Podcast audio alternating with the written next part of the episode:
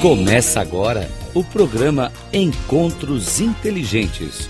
O sucesso na visão de quem chegou lá, com Mário Divo. Rádio Cloud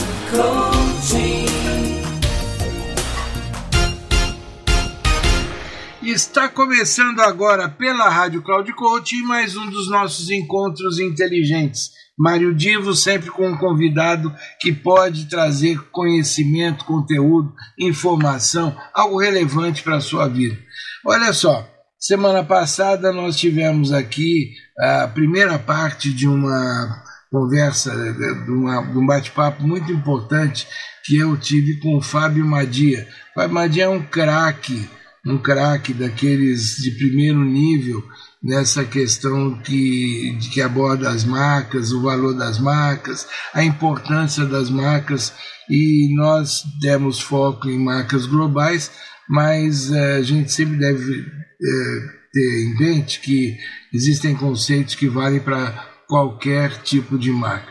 E nessa conversa minha com o Fábio, ah, nós estamos sempre falando em alguns termos, caracterizando alguns conceitos e tratando de entender bem como é que na interpretação dele é feita a gestão dessas marcas globais e hoje nós vamos ter agora a segunda parte daquela conversa.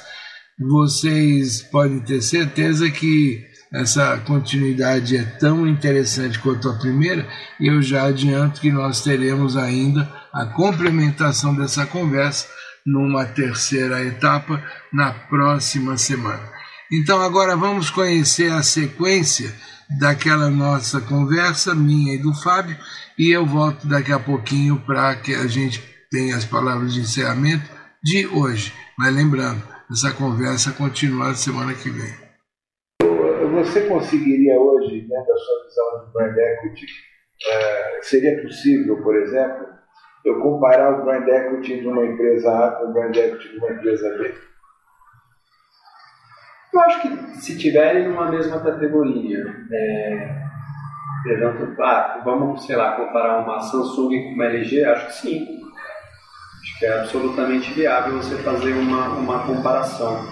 Até porque, de alguma forma, as duas têm praticamente as mesmas tecnologias embarcadas nos seus produtos. Então, na verdade, o que vai diferenciar uma da outra, é, a gente fala né, que o, como diria a Betsy Smith, a Jess Singer, ela fala, it ain't what you do, it's the way that you do it. Ou seja, não é o que você faz, é o como você faz. Então, tecnologicamente, LG e Samsung são praticamente a mesma coisa. O que muda é o como elas fazem, é o jeito que elas fazem. Isso vai diferenciar uma empresa da outra. Isso passa muito normalmente. Então, mas aí você compararia dentro da mesma categoria, mas em categorias diferentes não, você não, não, não vê como. Eu acho, eu acho. Você até pode tentar criar formas de fazer, mas aí depende muito do porquê que você vai comparar, né? Que é aquela história, qual é a marca mais valiosa do mundo? Ah, é a Apple depois o Google. Até que são, são marcas que concorrem, mas é, vamos supor que fosse aqui no Brasil com o Itaú e a General Motors. É, o que, que vai mudar minha vida comparar o, o, equity de empresas tão diferentes? Né? Eu acho que é, tem que estar no mesmo campo de batalha, porque é, eu tô, eu a não ser sobre o aspecto de um investidor que vai comprar ações de uma empresa ou da outra. Estou lhe perguntando isso porque, por exemplo, no Brasil, Uh, o Datafolha, que tem pesquisas celulares, ele costuma dizer lá, a marca mais lembrada, um. Obviamente tem a segunda, a terceira e tal. Então, tá, ele está pegando um item e está atribuindo lá uma, uma classificação. Agora, o marca mais lembrada pode ser até um item dentro do, do, do que você considerou de equity, uhum. né? mas uh, ele só pegou um item. Faz, então faz sentido para você esse tipo de coisa? De alguma maneira, eu saber que o homem é a marca mais lembrada, ele, ele me traz algum tipo de, de ganho, informação, ou, ou algo que eu possa usar? Cara, ele é a essência da essência da essência, mas ele é zero diferenciador. Que é preciso lembrar da marca para querer comprar dela, né? Para entrar no pool de venda, é preciso lembrar que aquela marca existe, mas vai me fazer comprar ou não, ele é o último da fila, ele é, ele é pouco diferenciador. Né? Então, e você como um gestor é, de, de, marca, você, é, você trabalharia para criar, você, você investiria para criar a marca como a mais lembrada? Ou isso faria sentido ou não? Ou você trabalharia para que ela tivesse outros atributos, digamos, que fossem suporte à, à relação final com o consumidor? É, até porque para você ser a marca mais lembrada como, como pilar, você tem que ter muito dinheiro para poder investir. Né? Que é, por exemplo, vamos usar agora um outro exemplo nacional, Casas Bahia, por exemplo. Eu tenho certeza absoluta que essa Casas Bahia diminuísse 50% o investimento dela em comunicação, ela teria um impacto muito inferior com relação à performance de vendas dela. Não é porque a Casas Bahia fica gritando no meu ouvido todo dia que eu vou lá comprar na Casas Bahia. Por quê? Porque ela não tem uma série de equities que na minha cabeça são interessantes para ela comprar. Ela não tem uma experiência legal, as lojas não são bonitas, o atendimento não necessariamente. São coisas que são fundamentais. É... Aí você fala, poxa, então você prefere às vezes pagar no mesmo produto 10, 15, 20 reais a mais e num lugar que você vai ser melhor atendido, que eventualmente está dentro do shopping center, que você tem mais facilidade de acesso, sem sombra de dúvida. Eu acho que até a característica do Brasil hoje não obstante a, a nossa crise atual, mas ela fez com que a gente evoluísse muito enquanto consumidor. Ela atrás a gente não tinha. Aqui em São Paulo, é, eu, realmente não sei, aqui em São Paulo tem o Ricardo Eletro? Tem só a internet, loja física não tem. É, porque eu, no Rio tem várias lojas e a gente percebe o seguinte, numa linguagem ah, um pouquinho diferente, mas ele, é, ele, é, ele tem a mesma a mesma proposta de comunicação que a Casa Bahia tem. Aquela coisa bastante explosiva, de, preços e, e, descontos, etc. Ou seja, a política é desconto, é vantagem, e, e ambos, de certa maneira, cresceram muito dentro do, do, do grupo de consumidores de classe média. Né? É, esse é o comentário do equity. Será que para a classe média isso que eles formam não é o equity que atende o público deles? Eu acho que é um. Eles não estão construindo um equity para esse tipo de público? Eu acho que eles constroem um equity em determinado momento que eles passam a ser é, a melhor porta de entrada dessa classe no consumo de produtos. Você pode pegar, a gente fala na Casa Bahia de hoje, né? os canezinhos da Casa Bahia, que o cara pagavam tantas quantas vezes, e era aí que a Casa Bahia ganhava efetivamente dinheiro pelas uhum. taxas de juros que ela tinha embutida naquilo. Mas, era, mais mas era a forma que... isso, mas era a forma viável que ele tinha de acessar aquele produto. É, só que conforme essa família vai ascendendo, é, não é? É porque as, as categorizações do Brasil de, de classe social são absolutamente é, questionáveis do meu ponto de vista, mas é, conforme ele vai ascendendo, ele vai tendo maior poder de compra, eu acho que ele começa inclusive a questionar isso, né? A Casa Bahia fez um trabalho legal, ela fez com que me proporcionasse, mas eu não quero mais comprar na Casa Bahia. Eu não quero mais usar shampoo seda. Eu não quero usar o que for possível de eu, de, eu, não, de eu não manter aquela relação com aquelas marcas que me remetem ao meu passado e evoluir para outras marcas que tem mais a ver para onde eu quero ir, eu acho que é um processo absolutamente natural. É, essa, essa, essa relação de equity pautado por lembrança-preço, ela é muito perigosa no processo é, de vida de relação de consumidor com marca. Você precisa ter constantemente um grupo grande de entrada de consumidor e uma economia que não vai te proporcionar o crescimento para que essas marcas sobrevivam com uma relação tão baixinha de equity. Essas marcas têm o desafio de evoluir, de continuarem sendo isso aqui, mas evoluírem nos outros pilares do equity até que se torne uma marca absolutamente lendária e, apaixonante. Né? Voltando para, digamos assim, olhando o, o mundo, é, a gente tem a, as marcas globais são caracterizadas por um processo intensivo de, de globalização e internacionalização.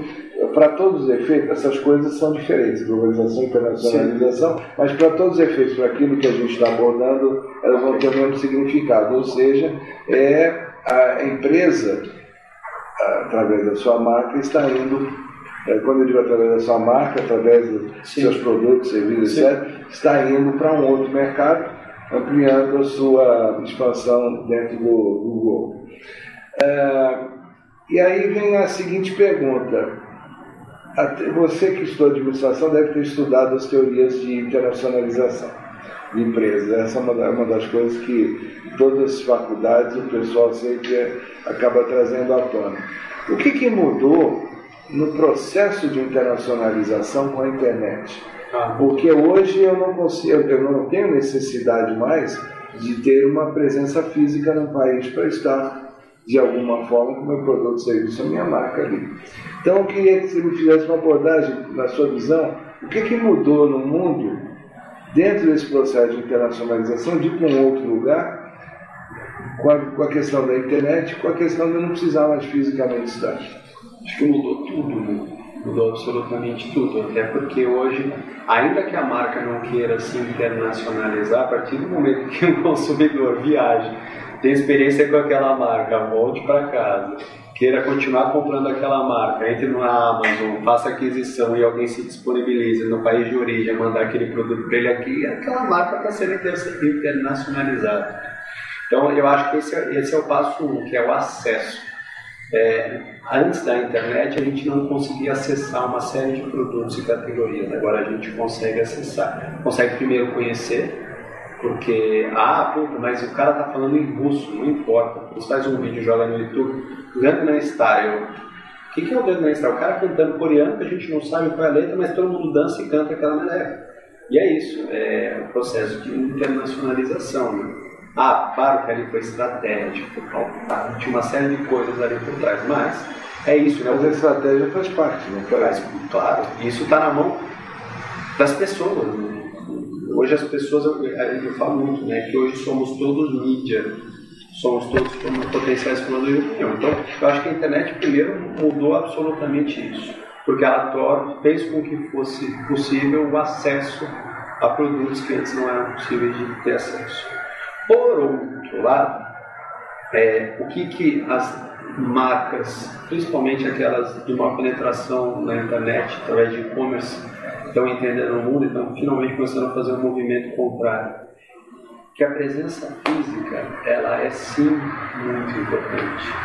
Então, nesse processo de globalização e internacionalização do marca, é, eu acho que no momento em que aquela marca resolva, por exemplo, vir para o Brasil, é, eu acho que a internet pode ser um primeiro caminho importante para ela, onde ela vai tornar produto disponível, aí ela vai identificar eventualmente um distribuidor aqui na região que vai fazer esse processo, que vai trabalhar a marca aqui, mas eu acho que em determinado momento, e se ela quiser de fato conquistar aquele país, aquele espaço, ela tem que estar aqui presencialmente, possivelmente de uma forma física. Né? O melhor exemplo de, do, do, do, digital e o físico é uma marca chamada Warby Parker de óculos. Warby Parker ela tinha um, até pela logística americana isso é. Então você queria comprar um óculos, você tirava uma foto, entrava no site deles, ela vê cinco modelos de armação que fazem sentido para você, manda os cinco modelos para tua casa, você experimenta os cinco, decide qual você quer, ela volta lá, pega os cinco de volta e no modelo que você escolheu ela vai colocar a sua lente e manda entregar isso de volta na tua casa por 90 dólares. Essa é a Warby Parker no e-commerce. Ela resolveu fazer uma primeira loja no Sorro Nova York. E aquela loja é hoje. As lojas Warby Parker, que agora já são oito lojas dos Estados Unidos, são, no mundo, a segunda loja que mais vende por metro quadrado. Ela só perde para a loja da Apple. Ela vende mais do que a Tiffany por metro quadrado de valor. Ou seja, eu acho que tem um processo que o primeiro é acessar o produto, mas para que você evolua nesse equity, aí você em algum momento tem que materializar essa relação. É, uh, existe, existe a questão da, de, de, algumas empresas que até não querem ir para determinados países, mas, no entanto, não querem ir fisicamente, com o compromisso de estarem lá, mas que, de alguma forma, acabam se relacionando comercialmente com os países. Um exemplo que eu ouvi, eu queria saber da sua opinião, é o caso do Twitter. Que você hoje, se quiser pagar alguma coisa para o Twitter, é, você tem que pagar com cartão internacional, porque o Twitter não tem aqui representação e nem quer ter. Né? Então a empresa tomou a decisão de não ter a presença física, mas ela existe no lugar, de alguma forma. Como é que você vê esse modelo de negócio? É, eu acho que também está tá no, no, no, ser acessível. Né? Eu não preciso. É, o Twitter é uma coisa 100% online. Não obstante a isso, eles têm escritório no Brasil? Sim, o Twitter está no Brasil. O Twitter está naquelas capitais. A, da minha visão global do mundo, né? Você não vê mais a globalização do mundo em termos de países, você passa a ver essa globalização em termos de cidades, né? Então, quem faz isso muito bem é a Mastercard. A Mastercard definiu quem são as cidades no mundo que são as verdadeiras disseminadoras e globalizadoras com relação ao processo de construção de marca, faz um trabalho muito forte nessas cidades. Mas o Twitter está no Brasil. Mas hoje, por outro lado, também você tem outros mecanismos, né? Você falou, ah, o cara tem que ter um cartão internacional para fazer um promoter é, Twitter ou o que quer que seja no Twitter. É, mas ele pode usar um PayPal também. E ele paga aqui, ele carrega o PayPal dele e paga via PayPal sem necessidade de ter um cartão internacional. Ou seja, até a monetização, o valor, a moeda, é, ela também está mudando nesse processo por causa da internet. Mas é, eu, eu acho que muito caso a caso. O caso do Twitter, até porque é uma coisa absolutamente etérea, Facebook etéreo, também tem escritório no Brasil muito forte, aliás, mas é, até porque assim, a grana também está no pequeno anunciante, no, mas em determinado momento que ela quer atingir os grandes anunciantes, fazer projetos diferenciados, não adianta ela ficar lá dos Estados Unidos fazendo isso. Ela tem que estar aqui, ela tem que ter um cara comercial aqui, que vai sentar, que vai olhar na tua cara, que vai voltar, que vai conversar, vai modular aquele projeto especial para você que não vai custar 100 dólares, 50 dólares, 20 dólares, vai te custar 500 mil dólares, 1 milhão de dólares, e para ir, para ir, para atingir esse público especificamente, ela tem que estar. Tá na sua visão, eu continuo tendo a necessidade de uma presença física para os casos especiais de relacionamento Sim, com se você os principais clientes. Foi por causa disso, inclusive, que é, é, é essas plataformas, o Facebook, é, o Twitter, o LinkedIn acabaram vindo para os outros pros principais países onde tem grandes anunciantes no mundo. É, é, de certa maneira, é, o que você está dizendo inverte um pouco a lógica tradicional da, da, internacionalização, porque antes era necessário você ir, correr o risco de ir, Sim. através seja de parceria, joint venture, etc. Mas você tinha que ir aí no risco é, tentar construir o que você pensou para o seu negócio. Hoje em dia, o que você está dizendo é uma lógica ao contrário. Eu posso primeiro sentir se o mercado é atraente, me interessa, e depois eu vou com uma certeza maior de sucesso. É isso? Como é que funciona uma empresa hoje? Ah, eu acho que eu tenho que. Acho que teve duas ligações aqui do Emirados Árabes, talvez lá tenha um mercado potencial. Entra no Google Analytics, analisa da onde estão vindo os leads das pessoas que estão entrando no teu site. Se tiver uma representatividade grande de empresa de uma região específica, isso pode ser um bom indício, um bom princípio. E aí depois você vai, depois você vai usar outras ferramentas prévias para entender se aquele mercado de fato corresponde, até que finalmente você vai resolver ligar para aquele espaço. Facebook, LinkedIn, Twitter é a mesma coisa. Para que eles viram que o Brasil era o segundo ou terceiro maior é, gerador de, de, de, pessoas interessadas naquela plataforma, naquela informação, naquele conteúdo, fazia todo sentido para ela vir para cá, porque naturalmente os anunciantes daqui querem falar com esses brasileiros que estão dentro daquela plataforma. Não dá para ela fazer isso lá. Agora, é, dentro dessa lógica, até onde a internacionalização, dentro dessa, dessa visão, até onde a internacionalização hoje para determinadas marcas funciona melhor com a iniciativa da empresa indo ou através de um licenciamento de marca? Aí depende muito, depende muito da característica da empresa. É, se ela encontra alguém, um potencial licenciador distribuidor daquela marca na região que é um cara bacana. Que, que então, o que, que você tem sentido da, Não tem uma regra, Mário. Eu acho que é caso a caso. A gente tem clientes aqui que representam grandes empresas internacionais do território de streetwear, de moda. E ele é um distribuidor. Ele está construindo a marca aqui. É, olhando sobre outra ótica, a gente fala para ele, né? Fala, Roberto, você corre um baita risco se amanhã ou depois essas marcas falarem, puta, muito obrigado pelo que vocês fizeram para mim, mas agora eu vou botar escritório na região. É, eu acho que é muito caso a caso, não existe uma regra que vai responder. É, a melhor regra é o DNA característica da empresa. Se é uma empresa aberta a é, buscar uma forma de primeiro ter produtos desejados, criar uma plataforma de entrega pelo e-commerce da vida, aí viu que aquilo tem demanda e vai e, e resolve assumir o risco e criar um escritório na região. Ou eventualmente ela antes desse processo resolve ter um distribuidor e aí esse cara vai fazer um trabalho de divulgação, de crescimento daquela marca região, até que finalmente ela resolve ter um escritório próprio naquela região. É isso aí, pessoal. Olha só, nós terminamos aqui hoje com esse comentário do Fábio, em que ele aborda ah, o crescimento da marca num lugar, né, seja com esforço próprio, com algum representante, quando a marca sai do, né, do seu local de origem e parte para um, uma outra região, outro país.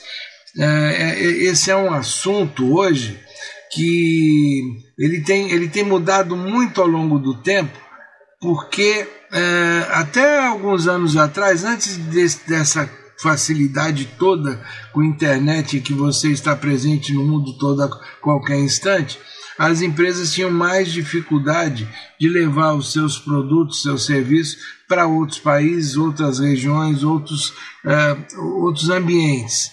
E isso demandava não só o esforço físico, mas também muitos estudos e pesquisas prévias. Com a internet presente cada vez mais, um mundo cada vez mais digitalizado, isso tem mudado bastante e os acadêmicos, os estudiosos, os profissionais têm se defrontado com essa realidade que nós já abordamos, note nessa entrevista que foi feita há um tempo e, e, já, e já se previa essa, esse novo olhar para a questão da busca por novos mercados. Eu paro por aqui encerrando a, a, esse bate-papo de hoje, mas lembrando que a gente terá continuidade, a finalização na semana que vem dessa conversa com o craque Fábio Madia. Um grande abraço e até a semana que vem, que vocês cheguem lá sempre com muita paz, muito amor no coração, muita saúde. Tchau, tchau.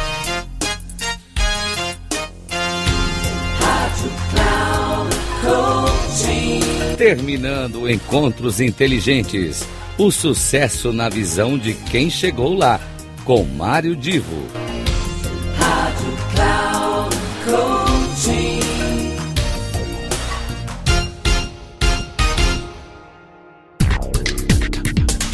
Não perca Encontros Inteligentes.